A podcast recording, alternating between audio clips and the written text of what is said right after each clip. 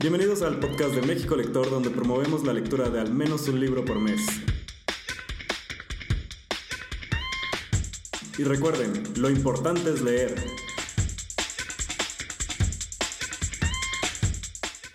En esta ocasión, en este espacio de México Lector, nos acompaña el autor Cristian Lagunas, ganador del premio Mauricio Achar 2022, y vamos a hablar de su más reciente novela, El lado izquierdo del sol. También nos acompaña Jaime Mesa, que nos ha acompañado en otros espacios. Bienvenido, Cristian, bienvenido, Jaime. Y pues comenzamos con este espacio. Genial, muchas gracias. Eh, muchas gracias por proponer el espacio y a Jaime por sumarse. Estoy muy contento de hablar. Es la primera vez que hago un Twitter Space, entonces, bueno, genial. Estaba muy padre la idea, digo, Jerry siempre es este, muy generoso con sus espacios. Curiosamente, creo que había puesto la portada de tu, de tu novela, yo la estaba leyendo, me parece que iba a la mitad, y justo cuando iba a la mitad, que lo, tuve que haber hecho antes, salí corriendo por otra novela que también eh, trabaja Mishima de otra forma muy distinta, que es toda esa gran verdad de Eduardo Montañer, publicada en, publicada en 2006 por Alfaguara, y entonces desde ahí he estado como, bueno, primero, bueno, terminé la tuya y luego empecé como a hacerlas coquetear porque siento que tienen muchos nexos y de ahí, bueno, se me abrió una, un mundo de posibilidades que ahorita que Jerry eh, nos diga, tú también, eh, también el público que está acá, los que, los que nos van a ver ahorita y luego este, grabados, ¿cómo quieren que charlemos? Yo lo que pensaba, lo que le decía a Cristian, es como proponer unos temas, le aviento temas de conversación y que pues que vayamos abordando su novela a través de estos temas, con contextitos particulares, con distintos puntos de vista. ¿Qué piensas, Jerry? ¿Qué piensas, Cristian? Sí, venga. Yo estoy, yo estoy de acuerdo, Jaime, porque además de lo que a ti te pasó, de que te quedaste en la mitad, yo estoy ahorita también igual al 40%, pero creo que es una novela que que va para dos públicos, que es lo más interesante. Yo le comentaba a Cristian cuando me llegó el libro, que recomendadísimo, todo el mundo me lo empezó a recomendar, empecé a escuchar el ruido de que, de que iba a salir y todo el mundo me lo recomendaba y en eso me llegó. Pero yo decía, ¿sabes qué? Yo no he leído nada de Mishima. Entonces para mí fue como algo nuevo y creo que entonces iba para esos dos públicos, este, quien ha leído algo de Mishima y para quienes no lo hemos leído, creo que sí nos encontramos algo bien interesante en el lado izquierdo del sol. O sea, en conocerlo empezando con el lado izquierdo del sol. No sé si quieres empezar, Jaime, con, los temas y, pues lo vamos platicando y vamos a ver qué vamos descubriendo.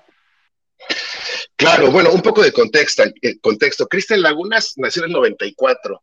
Es este, esta parte de, de la eh, de la novísima generación de narradores mexicanos que probablemente empezó eh, con Darío Salapa, que, en que él, él, Darío Salapa es de 1990 y fue el primer autor que entró a tierra adentro, a esta eh, benemérita y legendaria este, editorial del Estado, y de ahí eh, Aura Chilonen y, muchos otros autores más eh, han estado como inscribiéndose, y Cristian Lagunas con El lado izquierdo del sol ganó la, la, pasada edición del premio Mauricio Achard, que se ha vuelto como un referente importantísimo para la novela como experimental realista, como la vanguardia y la tradición de este país, eh, primero porque se trabaja con Random House Mondadori, se trabaja también con, eh, con Gandhi, y entonces de repente la red de distribución para, para las novelas que ganan este premio es impresionante, pero algo, hay algo más impresionante, la calidad, la calidad de, los, de, los,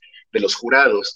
Eh, están personas como Cristina Rivera Garza, Emiliano Monge, Elaide Ventura, Fernanda Melchor, por supuesto, eh, el mismo Andrés Ramírez también ha sido jurado, me parece, bueno, o participa de alguna forma, pero el asunto... Eh, el asunto importante es que eh, si uno revisa las lecturas de estos jurados, las obras de estos jurados, nos da pie para que se balancee y se equilibre la posibilidad de elegir un libro que cumpla con las disposiciones de la tradición y que cumpla también con las tradiciones de la vanguardia yo leía esta novela, digo, yo me quedé a la mitad cuando los estaba leyendo en, Twitter, pero de repente seguí este, leyéndolo y terminé la novela ya hace tiempo y luego empecé a, revisarla al lado de la novela de Eduardo Montañer, como les decía. Pues una de las grandes cosas cuando terminé la novela, cuando primero la empecé y luego cuando la terminé es cómo diablos eh, se pudieron poner de acuerdo, no, cómo pudieron elegir una novela tan potente, que es tan elegante y a la vez tan sutil, con un tema raro, es decir, Mishima, raro eh, eh, de últimas, vamos a hablar ahorita de la tradición japonesa mexicana, pero ¿cómo lo pudieron elegir? Es decir, ¿cómo pudieron elegir un libro tan bueno? Ya sé que es una tontería, porque son jurados y lectores muy buenos, pero como yo he sido jurado en, concursos, muchos hemos sido jurados en concursos, está, está Eloísa, que es editora, y entonces, eh, ¿cómo eliges dentro de un, de un amplio montaña de manuscritos que son muy buenos todos, una novela con estas particularidades que tiene el sello Mauricio Achar, pero que también propone otras lecturas. Vamos rápido. ¿Qué es eh, el, lado izquierdo del sol? Es una biografía parcial y ficcionalizada sobre Yukio Mishima o Hiraoka Kimitake, que va de su primera juventud a su primer viaje a Estados Unidos, justo cuando hace los trabajos iniciales para escribir su primera novela, que es Confesiones de una Máscara. Esta biografía parcial y ficcionalizada inventa un personaje que se llama como, como, como el, uno de los escritores japoneses más importantes del siglo XX, amigo de Yasunari Kawabata, que luego hablaremos eh, también de ese tema, y eh, reflexiona sobre los primeros instantes, sobre las primeras decisiones, sobre las primeras experiencias de este autor ficcionalizado que es que es él y al mismo tiempo no es él.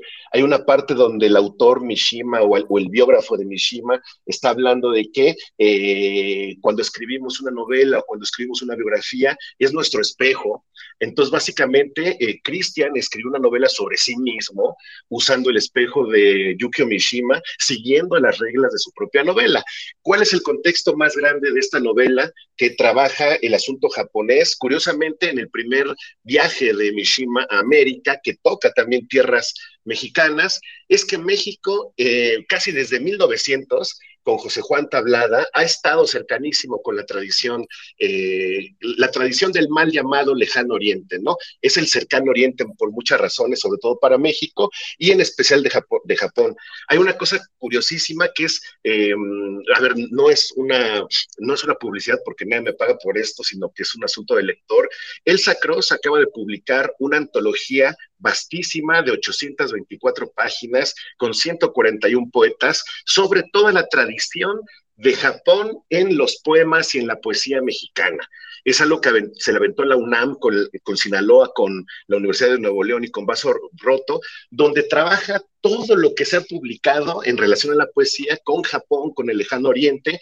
Claro que sale Octavio Paz, por supuesto, eh, una parte importante de la antología la cubre Octavio Paz, pero nos damos cuenta con la cantidad de poetas, 141, que hemos estado más cercanos de Japón de lo que podemos eh, estar eh, negociando. una de las más cercanas para mí, yo lo decía hace ratito, de esta novela íntima sobre el deseo, sobre la entidad que escribió Cristian Laguna, que ya está distribuido en todos lados, que publicó Random House, que es ganadora del premio Mauricio Achar, que, no es su segunda, eh, no es su primer libro, debe ser su tercer libro, ahorita que nos diga bien, pero eh, coquetea mucho, ya lo dije hace rato, con una novela eh, de Eduardo Montañer que publicó Alfaguara en, en 2006. ¿Por qué coquetea de esto? Eduardo Montañer es un autor mexicano de ascendencia véneta que vive en Chipilo, que de repente eh, le gustó mucho la cultura japonesa, ha viajado a Japón, habla japonés, traduce del japonés, es, un, es una eminencia rarísima en ese sentido, y obviamente puso a Mishima como primera, eh, como primera, como punta de lanza de su literatura, y luego de leer Confesiones de una máscara, se pone a escribir lo que pasa con un chipileño, un joven véneto, en un pueblo donde toda la gente es ganadera, donde la identidad colectiva compite con la identidad particular, donde tiene que descubrirse en secreto lo que él, lo que él le gusta o lo que es él, y se descubre eh, entusiasmado por las botas de plástico eh, eh, con con, con, residuos, vamos a decirlo así, con residuos de establo de vaca de los vaqueros cercanos, ¿no? Entonces, esta lucha entre el yo colectivo, el yo eh, intuitivo, nunca aparece Mishima, porque este, digo, de repente aparecen autores de la de, música docta japonesa, aparece Mishima por ahí, pero lo que voy es que este, este autor no es un escritor, digo, este personaje no es un escritor, es un lector, que lo que más le interesa es descubrirse eh, identitariamente, sexualmente, colectivamente en este como pueblo eh, Véneto, eh, anclado a muy cercanas, a muy páginas, páginas digo, eh, páginas, kilómetros de Puebla. Empiezo a leer esto, empiezo a leer el, libro de, de, de Cristian y empiezo a ver que eh, la columna vertebral es Confesiones de una máscara de Mishima, que la columna vertebral es la lucha de la identidad colectiva contra la, eh, contra la identidad eh, particular, que son los secretos, que son las versiones, que son los otros narradores que nos narran a nosotros mismos y que, y que narran como nuestras particularidades, y quedo encantado con esta lejanía y cercanía entre estos libros. Nos dirá ahorita Cristian si conoce esta novela de Toda esa gran verdad, que se publicó en 2006, pero tiene que unos 20 años o no, eh, o, ese tiempo de una lejanía, no sé si la leyó o no, ya nos dirá alguna cosa, pero lo que sí es que ambos autores leyeron los mismos libros, leyeron sobre todo a Mishima y hicieron como su propia interpretación para una novela muy cercana a sus primeras novelas y que me conecta mucho. Entonces, bueno, después de este contexto y que Cristian, espero no haberlo eh, aburrido y que nos vaya, si le, hice anotar algún, algún tema, que nos hable de esto, pero también algo muy importante, ¿qué fue primero, Japón o Mishima? en la literatura o en la vida de Cristian. Entonces, Cristian, te dejo el micrófono y perdón por tardarme siete minutos en, esta, en este panorama. Ahí te escuchamos. Muy bien, no te preocupes, me, encantó la introducción, eh, me encanta este corazón morado que me está apareciendo aquí en la pantalla. La verdad es que no, no conozco esa novela, eh, no la había leído, recién la compré y la descargué eh, a partir de la mención que hiciste hace unas semanas. es muy probable que haya puente que haya puntos de contacto.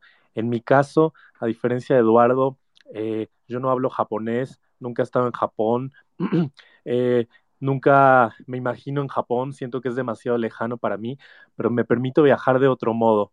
Em, creo que primero fue em, Mishima, antes de tener un imaginario sobre Japón, fue Mishima, que fue un autor que descubrí eh, más o menos cuando tenía 15 o 16 años.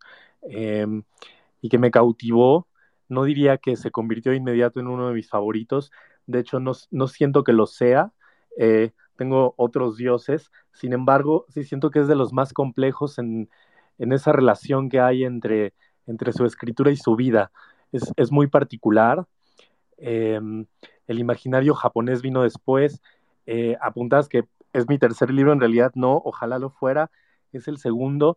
Publiqué otro libro de cuentos el año pasado que también tiene un cuento sobre Japón y quizá eh, ahí se originó un interés por, por, la cultura japonesa que me parece, lo repito, muy distante.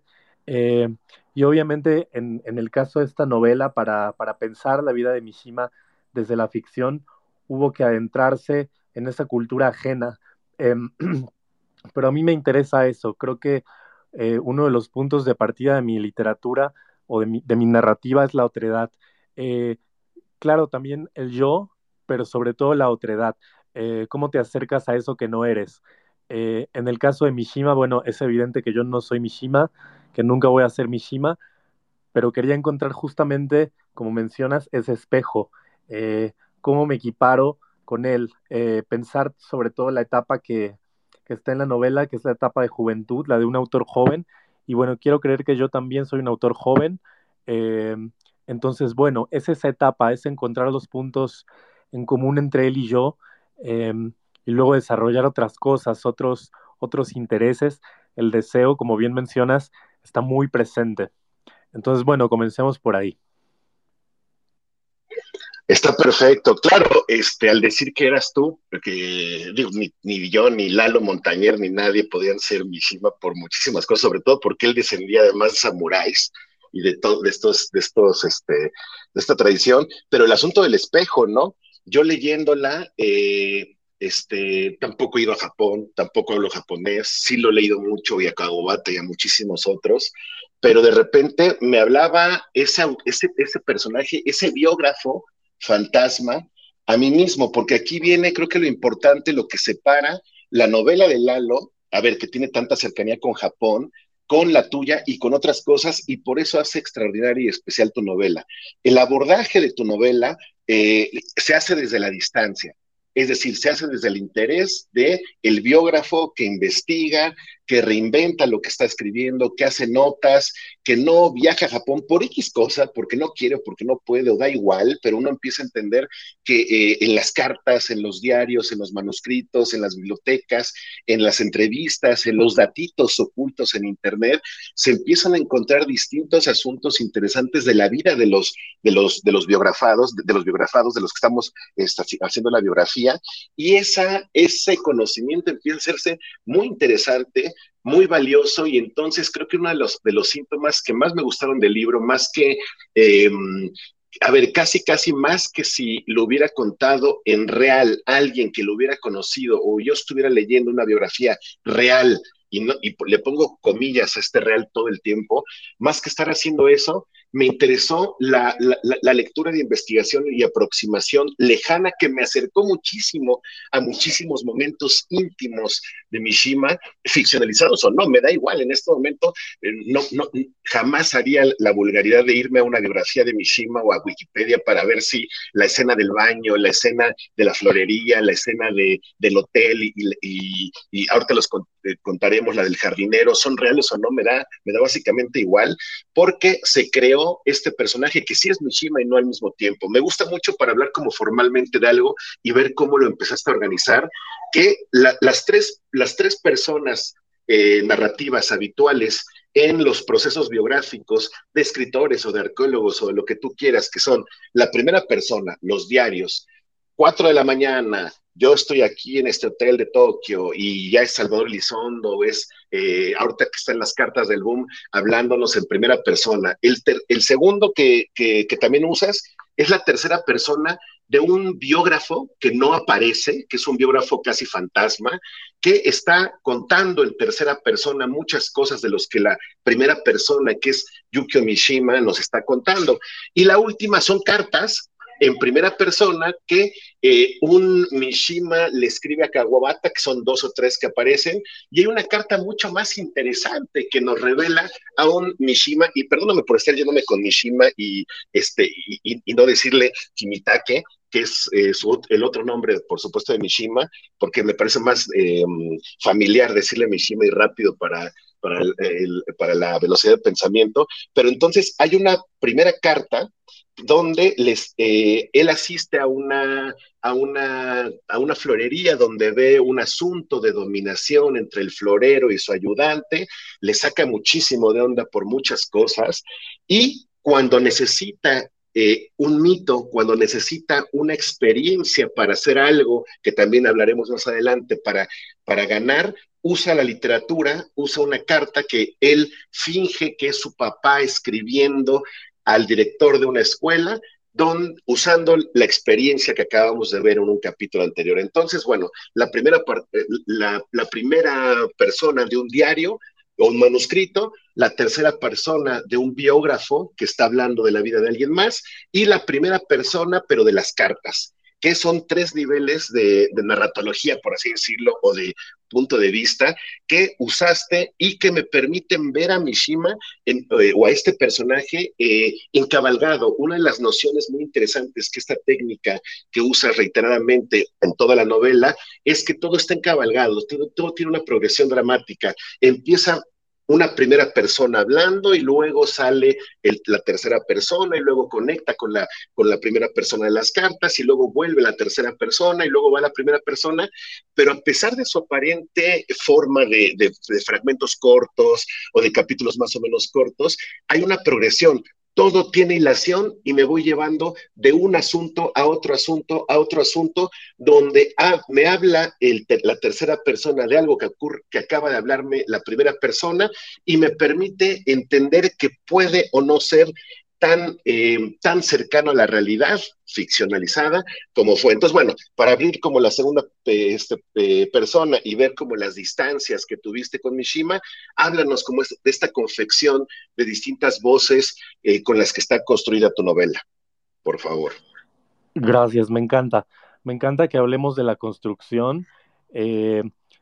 justamente ayer recibí un correo electrónico de, de alguien al otro lado del mundo diciéndome que la novela le parecía muy difícil, eh, que, eh, que esta persona no pensaba que nadie la fuera a leer porque eran demasiados recursos juntos, demasiados tiempos, eh, cartas, demasiadas voces. y bueno, me agrada saber que, que, por lo menos tú sí entendiste esta progresión y que, y que a pesar de esta aparente dificultad, sí que todo tiene, tiene sentido. obviamente son, son los distintos niveles que uno sugiere o cuando está confeccionando el libro. Em, por un lado, eh, creo que el, gran trabajo de esta novela era ir mucho más allá de la biografía, porque las biografías ya están disponibles, hay muchísimas. Em, yo tengo aquí varias, leí varias. Em, hay momentos de la novela que sí se corresponden con momentos reales. Uno que es muy interesante es el hecho de que Yukio Mishima estuvo en, el Zócalo de la Ciudad de México un 15 de septiembre, entonces le tocó ver toda esta parafernalia del grito de independencia. Eso es real y, me parece raro, o sea, es tan real que, parece ficción. Entonces, bueno, lo aproveché para este engaño que, es la novela, eh, pero mi tarea era ir mucho más allá, con filtrarme a lo, a lo que no está en las biografías, ¿no? Ahí donde el biógrafo oficial no tiene acceso. Eh, al Mishima caminando por la calle a los 19 años, ¿no? Esos momentos que, están en cierta manera perdidos eh, son los que me gusta, entre comillas, recuperar y construir eh, y recrear y, poner en relación.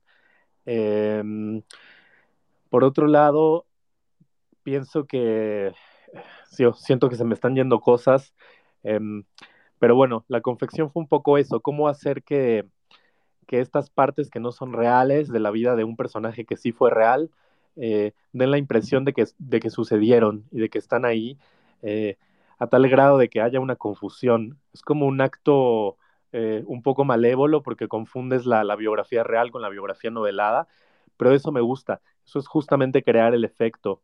Em, por otro lado, estaba muy consciente de que es un género muy recurrente, ¿no? las biografías noveladas, hay un montón eh, en todos lados. En este caso, me habría parecido muy obvio acudir a la primera persona. me habría parecido casi un sacrilegio yo querer meterme a la, a la voz en primera de Mishima y opté por, por otra, por otra, por otro, otro recurso que era más bien seguir al personaje casi como si, como si tuviera yo una cámara y fuera un documentalista, de una manera muy cercana, casi milimétrica, en presente. Eso me pareció mucho más efectivo, más flexible que ponerme a escribir un diario, aunque sí, hay muchas cartas, esa parte también era, era fundamental porque me permitía otro acceso a la parte mucho más íntima, más sentimental, eh, esta escritura del yo sentimental, eh, personal, está ahí también pero no habría escrito toda la novela en primera persona. Creo que habría sido un recurso muy peligroso. Sí, claro, y además, este, digo, teniendo en cuenta cómo escribía Mishima, sí, sí, sí, imagino perfectamente como ese miedo. Eh, eh, aquí hay, por ejemplo, un asunto que mm, creo que es esa confusión, tú estabas hablando de esa confusión, como retar a, la historia, a la historiografía, a la biografía, a la literatura, a nosotros mismos, al lector, a tus editores, a los jurados, a ver si era verdad o, era mentira. Creo que la mezcla de realidad y engaños es la ficción. Es decir, es, tú lo nombraste confusión y claro, genera una suerte de confusión, pero esa confusión, esa mezcla enorme es la ficción, me parece. Y además, eh, a ver, además de este aparato formal que hiciste para mezclar los, lo, que sabías y no sabías de Mishima y lo que te imaginabas y olfateabas de Mishima, hay una escena espectacular cuando sí me parece que está en la Ciudad de México o en otro lado, se me va ahorita, tú me corregirás, pero entonces sale en la mañana con el reloj Seiko que le regaló el emperador Hirohito de plata, eh, sale en la mañana además era su gran logro de la primera juventud, eh, porque se lo daban como el mejor alumno de su escuela, del mejor promedio, sale a la fiesta, sale a buscar, sale a comer, sale a hacer un chorro de cosas. Él siempre sabe que tiene el reloj, lo cuida porque es una de sus posiciones más importantes. Me parece que es en Nueva York, porque luego creo que hay un, lugar donde hay una, ve una boutique de relojes y dice, ¿por qué tener uno? Mejor tener dos. Pero al final de cuentas, él está muy consciente todo el tiempo. Es una de las cosas importantes de, la novela. Eh, eh, voy a hablar más adelante de el Seiko de su padre y de Kawabata como elementos recurrentes en toda la novela, pero centrándome al Seiko, al reloj, eh, él está muy consciente, regresa a su hotel, está regresando a su hotel y dice, en la torre, alguien me robó el reloj, se me perdió, eh, qué tonto soy, soy un irresponsable, se empieza a, sufrir de una manera tan tensa para nosotros, porque ya nos metimos tanto a este personaje, sea Mishima o no, da igual, pero es un personaje que ya estamos eh, junto a él todo el tiempo por estos recursos que ha estado haciendo, y cuando abre la puerta del hotel, el Seiko está en su, en su cama. Y entonces, todo eso que imaginamos junto a este personaje Mishima, eso es la ficción. Es decir, eso es la confusión en términos de estas biografías, ¿no? De estos, de estos asuntos que empatan realidad y, ficción. Cuando lo hiciste, a ver, eh, yo puedo saber que hay tres maneras en las que llegaste a él, planeándolo, sin planearlo, o que es una sorpresa y que no te has dado cuenta. Así, cuando me hacen también a mí preguntas de cómo llegaste a esa escena, digo, pues quién sabe, pero yo la noté y además me pareció como un reloj, no, como, una, como un regalo importante a los que estábamos como comprometidos con esa confusión de la que hablas, donde durante varias páginas nos pones temerosos de que se perdió el Seiko y nos lo devuelves porque nunca se fue de, la habitación, ¿no? Ese momento me parece uno de los más importantes de la novela para explicar este trasfondo de ficción y realidad. Eh, antes, bueno, aquí hago una pausa para no quitarte como temas y luego vuelvo a los temas habituales de los biógrafos. Eh, em, bueno, este, te doy la palabra por si quieres decir algo. Súper. Sí, eh, bueno, sucede que ese, ese reloj es real. El emperador le dio este reloj a, a Yukio, bueno, a Kimitake Yukio, que en realidad tiene dos nombres, cuando se graduó. Entonces, claro, me imaginé que era un objeto fundamental para, para él. Una de las cosas que sí mencionaban las biografías es que Mishima coleccionaba relojes. Entonces me puse a pensar mucho en el tiempo, cuál es la, importancia que puede tener el tiempo para alguien. Em, esa parte sí fue real, digamos, fue como el, como el ancla que me permitió eh, articular esa parte de la novela. Y sin embargo, intento no planear, o, más bien no planeo. Em, te confieso, o bueno, les confieso que escribí esta novela con mucha malicia, la verdad es que me divertí muchísimo y para mí eh, lo más divertido era, bueno, entre, entre peor le vaya al personaje es mejor. Entonces, ¿qué es lo peor que le podría pasar a este personaje en este momento de la novela? Bueno, perder, perder este reloj. El objeto más cercano, el objeto que marca el tiempo.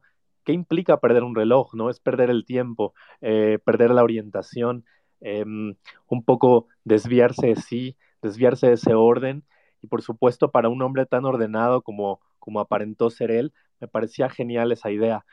Pero para mí escribir es más un descubrimiento, es como ir eh, espiando algo, no sé cómo decirlo, siento que es, es, una analogía muy recurrente, pero sí, es un poco como espiar lo que está oculto. Em, no soy muy disciplinado, no hago, no hago muchos esquemas, eh, tengo ciertas ideas en la cabeza que me van llevando y una de estas era, bueno, ¿qué le puede pasar en, durante esta celebración de independencia a Mishima que está de viaje en México? Eh, bueno, ¿qué es lo peor que puede pasar? Y entonces pasa esto. Eh, y obviamente esto detona muchas cosas en el personaje, pero sí, creo que, creo que es muy simbólico la, pérdida del tiempo. Sí, es completamente simbólico y aquí lo cuentas otra vez. El Seiko, claro que existe, bueno, sí existe, pero el que lo haya, que haya pensado que lo perdió no existe. Entonces creo que eso es parte de la magia y la confusión, que le vamos a llamar magia, confusión o ficción, eh, como quieras. Eh, bueno, Jerry, hacemos, es, cumplimos la media, no sé si los lectores, los que están acá, tú quieras abundar, yo tengo otras tres o cuatro preguntitas más ahí bajo la manga, pero eh, tampoco quiero apabullar el asunto que luego, si estuviera aquí Oliveira, me regañaría. Todo bien. De hecho, eh, con otras palabras, pero son el tipo de preguntas que tenía, entonces he estado así como, como anotando, pero justamente pasa eso con la novela, es una novela que se siente de varias voces y ahí está el reto, pero también este, tiene esta gracia de estar también escrita que te va llevando y te va generando curiosidad, que, que las voces se explican por sí solas.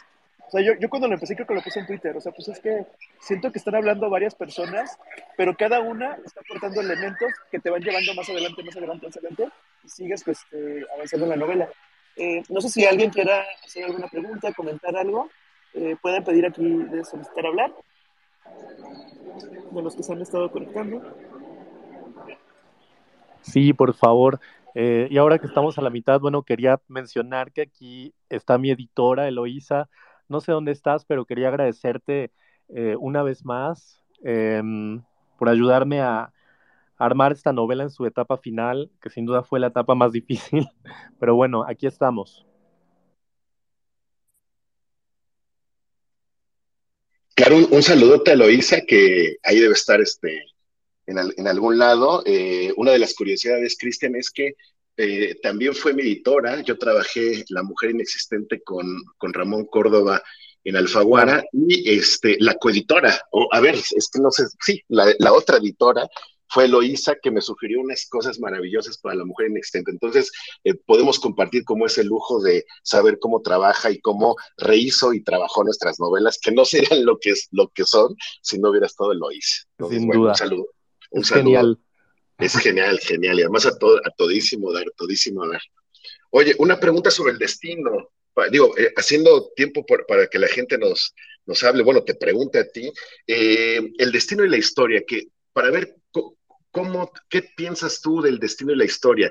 A ver, hay, varios asuntos que ya hablaremos de la última parte de la vida de Mishima, eh, su suicidio, su, su, premio Nobel que no fue Nobel, todo ese tipo de cosas que ya sabemos y que pueden no saber los lectores, los vamos a contar, pero me parece, cuando yo leí, hay una parte donde él se está ejercitando con su padre, eh, está, está nadando, en, sí, me parece que está nadando o está corriendo, ahorita se me van, perdón porque se me van, y él dice o el narrador que a 300 kilómetros de ahí, jóvenes están preparándose eh, ritualmente para eh, estrellar sus aviones contra navíos enormes. Es decir, son los siguientes kamikazes, los próximos kamikazes, y entonces me sentí como una punzada en todo, en, todo el cuerpo porque es básicamente lo mismo que ocurre eh, con el arranque de Guerra y Paz de Tolstoy. Al principio están los cuatro protagonistas, están en un baile de los zares y de los nobles, están pensando que, esa es la realidad. Eh, sí, sí, supongo que es en, digo, sí, es en Rusia, y a 300 kilómetros o a 400, no me acuerdo cuándo, Napoleón está entrando para tratar de invadir Rusia, ¿no? Entonces, este asunto que también Milán Kundera, aprovechando que, que, que se acaba de ir de nosotros, de este plano, no sé cómo decirlo, que hablaba de que eh, guerra y paz era el tema existencial de guerra y paz, era el imparable o el irrefrenable eh, paso de, eh, del huracán de la historia, es decir, hagamos lo que hagamos, la historia con H grande, el destino va a llegar por nosotros. Entonces, leí esa escena que tienes ahí donde están entrenándose y de repente, sin que ellos lo sepan, los kamikazes o los pilotos que serán kamikazes están a 300 kilómetros durante la Segunda Guerra Mundial para arrancar la Segunda Guerra Mundial, eh, bueno, la participación de Japón en la Segunda Guerra Mundial, porque ellos habían bombardeado y todo esto, y se están preparando mientras Mishima y su padre y nadie sabe que están haciendo eso, ¿no? Hay otra cosa más, mientras, eh, que también tiene que ver con la historia y con el, con el destino, mientras Mishima Kimtake Yukio, Yukio Kimtake se, se, se, aleja de su padre, se acerca a Kawabata. mientras se aleja de su padre, se acerca a Caguabata. Y eso es interesantísimo analizarlo. Y hay una escena anterior a esta ya cercanía con Caguabata, porque él quería estar con Caguabata, buscar a Caguabata. Para nuestros lectores, eh, Mishima era un, autor joven que todavía no publicaba cuando empezaba a acercarse a Caguabata, eh, que ya era un autor importantísimo en Japón. Y en una fiesta que le dicen que va a estar, va, pero se encuentra con Osamu Dazai, que eh, era como la antípoda de Kawabata, incluso tú dices, o el autor dice, o el narrador dice, y si Kawabata es la nieve, piensa, Dazai es el ácido sulfúrico. Entonces, otra vez, el alejarme de un autor para, de mi padre para llegar a Kawabata, pero antes de llegar a Kawabata tengo que pasar por este autor del ácido sulfúrico, estar eh, como si nada mientras los kamikazes están a punto de hacer lo suyo. Este asunto de que la historia o el destino nos van a alcanzar, hagamos lo que hagamos, ¿qué piensas en relación a tu novela, eh, a ti, a Mishima? No sé, ahí te dejo. Sí, eh, la verdad es que no, no había pensado para nada en Tolstoy, que ayer me enteré que era bisexual. Una amiga que está aquí me dijo que Tolstoy era bisexual. Eh, pero no, no había pensado. Lo, que me, me, gusta, por un lado, cómo se forman las familias literarias, ¿no? Como uno tiene un primo lejano que no conoce, pero, pero bueno, que está ahí. Eh, por otro lado, sí, siento que ese es el peso de la, de la historia. Eh, aunque no, no considero que esta sea una novela histórica como tal, sí quería hacer ciertos guiños a, lo que está ocurriendo. En este capítulo que mencionas que se llama Campo a través, eh, hay digamos, como un retrato de, los diversos padres e hijos que van al colegio de, Mishima, como a la prepa. En realidad era un colegio de élite, eh, que sigue siendo un colegio de élite. Yoko Ono estudió ahí, un montón de gente, emperadores, y bueno, Mishima fue ahí. Eh, aunque en la vida real no ocurrió como tal, porque Mishima fue a una fábrica de artillería, tuvo que trabajar ahí durante la guerra. En la novela quería más bien diferenciar estos personajes que son tan privilegiados que se pueden permitir correr por el parque o hacer deporte en Tokio como si nada estuviera ocurriendo. Eh, si la guerra está presente, no quería tampoco que irrumpiera de una manera agresiva. Eh, hay otro capítulo que confieso en realidad fue el último capítulo que escribí y lo escribí ya eh, durante el proceso de edición con Eloísa porque sentía que tenía que estar ahí. Es un capítulo que se llama Noticias del Frente que ocurre en los años 50 eh, y aparece mucho en la radio en ese capítulo y una de las noticias que se está repitiendo en la radio es el lanzamiento del Sputnik de la Unión Soviética. Entonces me parecía un lindo detalle eh, para contextualizar porque justo está ahí siempre rodeando la historia. Y por otro lado, eh, claro que está Kawabata, Yasunari Kawabata, como una especie de segundo padre, porque el padre de la novela también es un personaje complicado, un poco bobo, un poco ridículo, pero en realidad el padre eh, literario, por llamarlo de alguna manera, es Kawabata. Y yo no sé si la audiencia sabe, pero hay un, libro publicado que son las cartas entre Mishima y Kawabata. Entonces, cuando leí ese libro, me dio muchísima ternura ver eh, al joven Mishima intentándole escribir a Kawabata para conocerlo. Eh, de hecho, las primeras cartas del libro son cartas que tienen una, una sola dirección, que es de, de Mishima a Kawabata. Entonces, le insiste que quiere conocerlo y nunca hay respuesta. Es el gosteo absoluto. Entonces me daba mucha, mucha ternura eso y más adelante ya cuando se, cuando se conocen me seguía dando mucha ternura esta preocupación que Mishima tenía por él. Eh, hay una carta muy bonita que empieza eh, algo así como, bueno, he hablado con mis padres y ellos me dicen que estas son las cosas que usted va a necesitar mientras esté en el hospital. Entonces hace una lista, eh, un par de pantuflas, una cobija, eh, tal, tal, eh, una lista, porque en realidad había un cuidado ahí mutuo entre ellos dos. Eh, es un personaje importante en la novela, el señor Kawabata, también completamente inventado, pero sí, es lo opuesto a Dasai. También quería un, cameo de Dasai, aunque no me interesaba tanto el sistema literario como tal, la escena literaria japonesa del momento, me parecía importante hacer un cameo de Dasai como si fuera una película. Oye, ¿te das cuenta? Ah, porque además es un tema, está padrísimo eso, de las cartas, yo sí las conozco y, es enternecedor como este, este, este, este diálogo que al principio era unidireccional y luego se va como metiendo.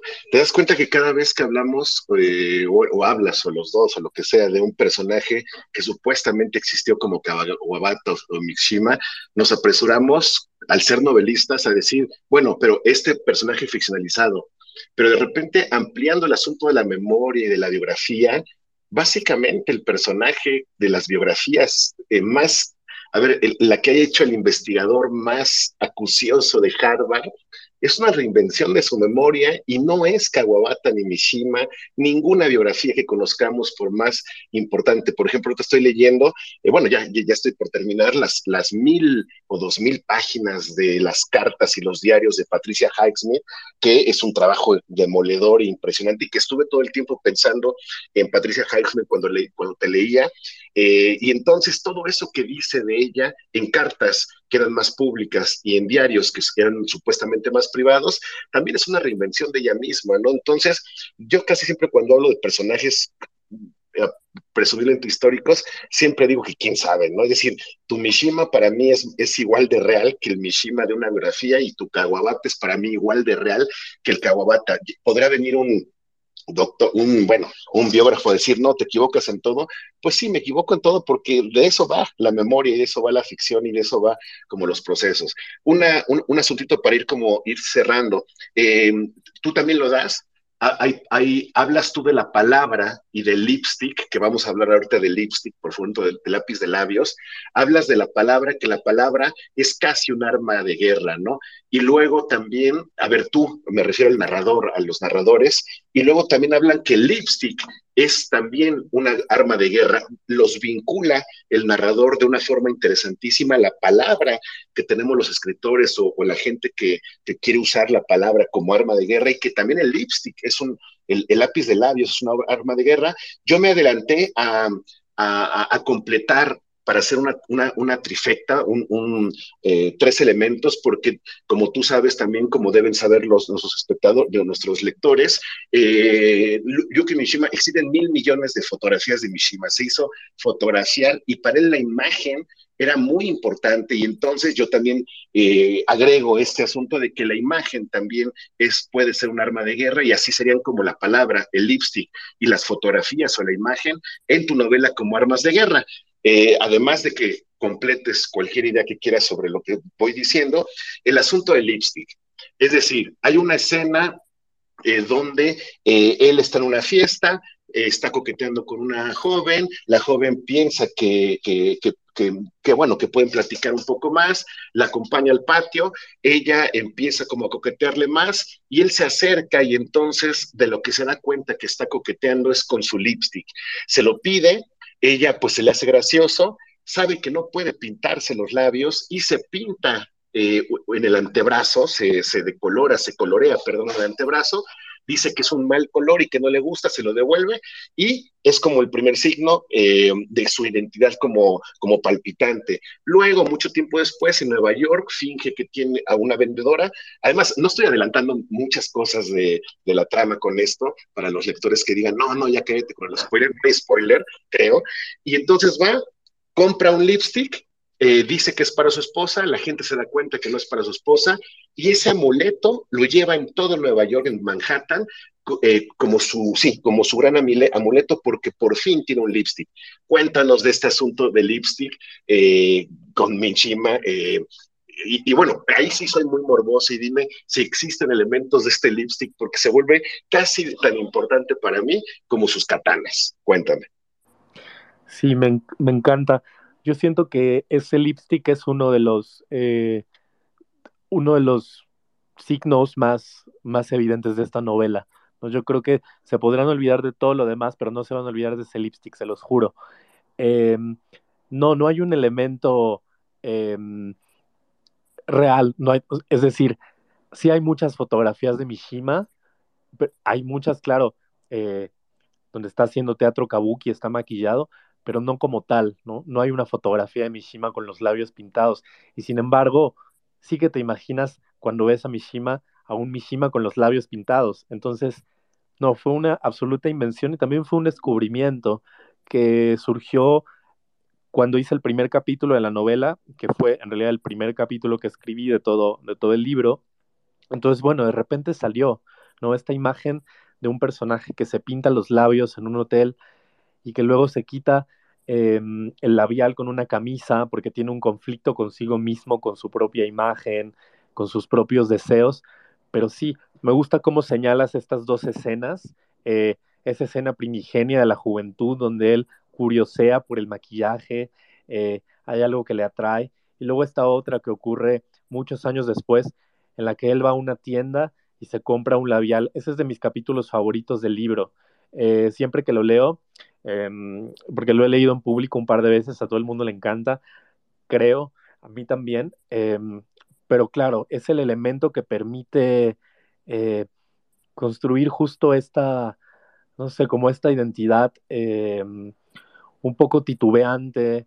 Eh, hay muchos otros, pero creo que este es, central justo porque es algo que no imaginas. Si alguien encuentra una foto de Mishima con los labios pintados, por favor, envíemela, aunque yo dudo que, exista una, porque justo em, había una performatividad de Mishima, pero era muy hacia lo masculino, hacia lo prototípicamente masculino, ¿no? Lo vemos en el gimnasio, pero creo que habría sido una gran vulnerabilidad para él fotografiarse eh, con un lipstick puesto, a menos que estuviera siendo el Onagata, ¿no? Del, actor que, que interpreta a una mujer en el kabuki, que creo que era el único contexto en el que se lo permitía. Entonces, bueno, me, me interesaba ir más allá, ir hacia eso que no, que no sospechábamos y descubrir ese revés. Oye, esto que dices prototípicamente eh, varonil, eh, digo, por muchas lecturas que gracias a Cristina Rivera Garza, muchos otros autores hemos tenido como de lo queer, ¿no? Eh, yo con Lalo Montañer, que era súper fan y que me enseñó todas las fotos de samurái de, que puede haber de Mishima y me hablaba todos los días de Mishima, por supuesto que yo entendía que esa eh, exageración, exacerbación de lo masculino era como lo queer. Si si, si se puede como, como definir así, ¿no? Esta, esta parte como simbiótica, eh, que, que, bueno, mm, eh, este, me perdonan los lectores para no poderlo explicar a cabalidad, pero esta parte simbiótica que yo veía a Mishima y decía es demasiado prototípico para, no, no para, mm, eh, para ser eminentemente maronil, porque había algo más, es decir, había unas, una, una, una, representación de algo que estaba ahí, que bueno, era la confesión de una máscara, eran muchísimas otras cosas que a mí también me impresionó eso del, lipstick, yo sí me lo podía haber imaginado, es decir, con el samurái decía, por supuesto, lo que faltaría es eh, ponerse eh, un lipstick o alguna, alguna cosa así, sabiendo también como parte de la biografía y todo esto. Em, bueno, este nos, bueno, ya son 9.50. Em, para hacer una, un como paréntesis, estamos hablando del lado izquierdo del sol, novela publicada eh, por Random House, Penguin Random House en, en, México y en muchos otros lados, de Cristian Lagunas, autor de Nacido en 1994, que ganó el premio Mauricio Char, que básicamente es una biografía una representación ficcionalizada de una buena parte de Yukio Mishima, uno de los autores japoneses más importantes que, del que tenemos noticia, donde cuenta parte de su primera juventud, parte de sus primeros eh, viajes, parte de sus primeras exploraciones con la identidad eh, sexual, comunitaria, individual, estética, y, una buena parte de su primera relación con, eh, con Kawabata, el que fue su maestro, amigo, y con el que aquí va como la última como pregunta o intervención mía.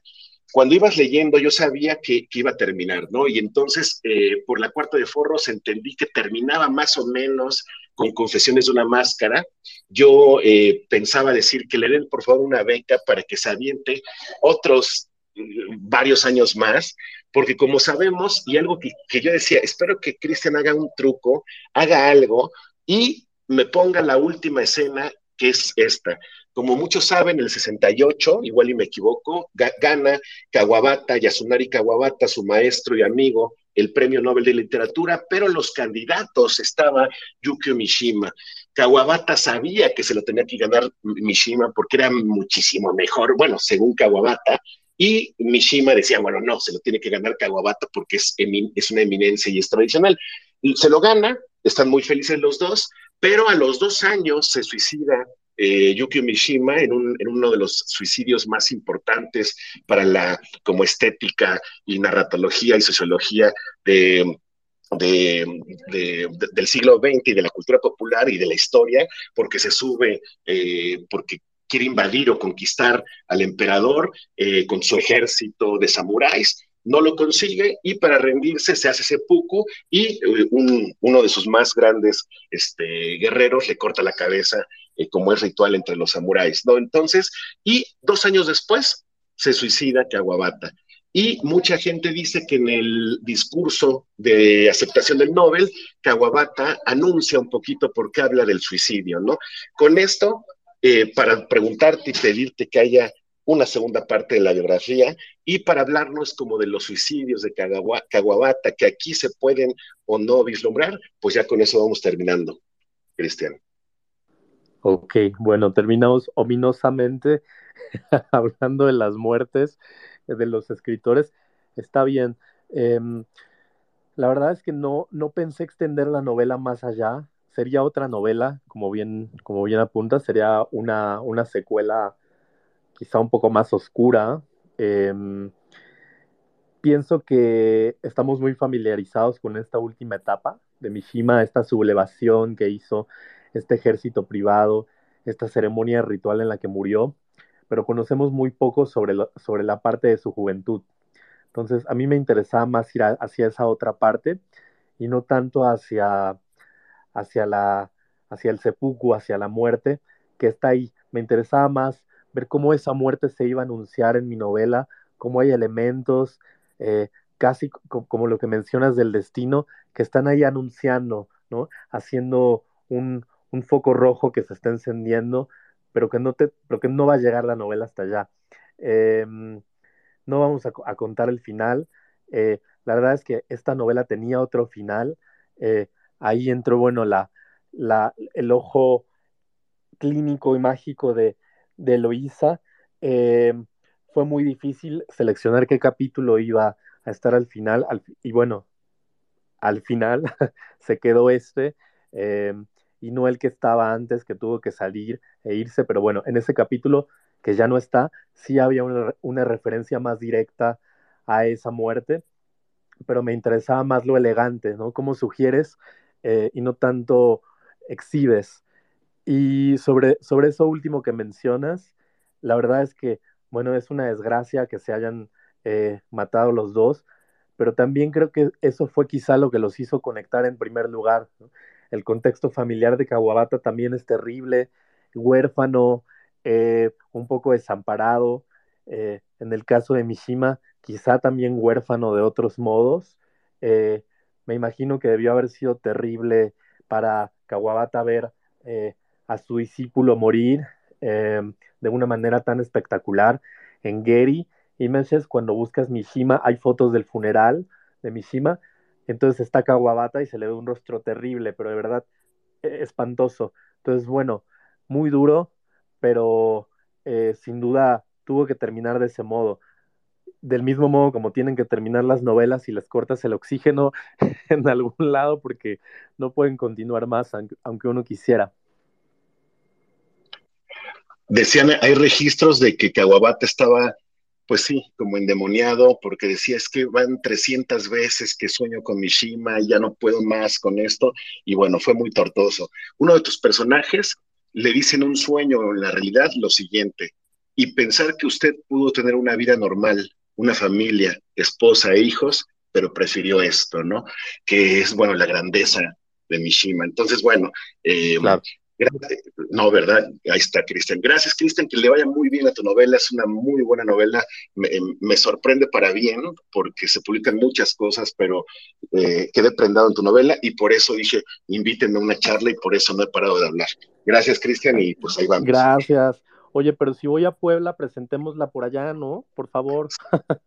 Sin duda, digo, el texto ya lo tengo acá, ya te lo acabo de decir este, ya con, agarrar eh, la, grabación ya te lo puedo presentar en cualquier lado. Claro, Cristian, sería un, sería un honor, pero gracias por leerte.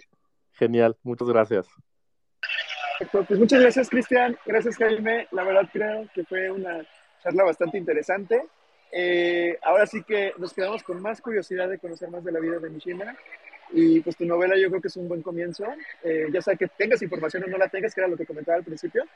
Creo que es una gran novela que podemos, este, que debemos de leer y que pronto también estaremos comentando ahí en México Lector. Muchas gracias a todos y que pasen buena noche. Gracias. Abrazo a todos.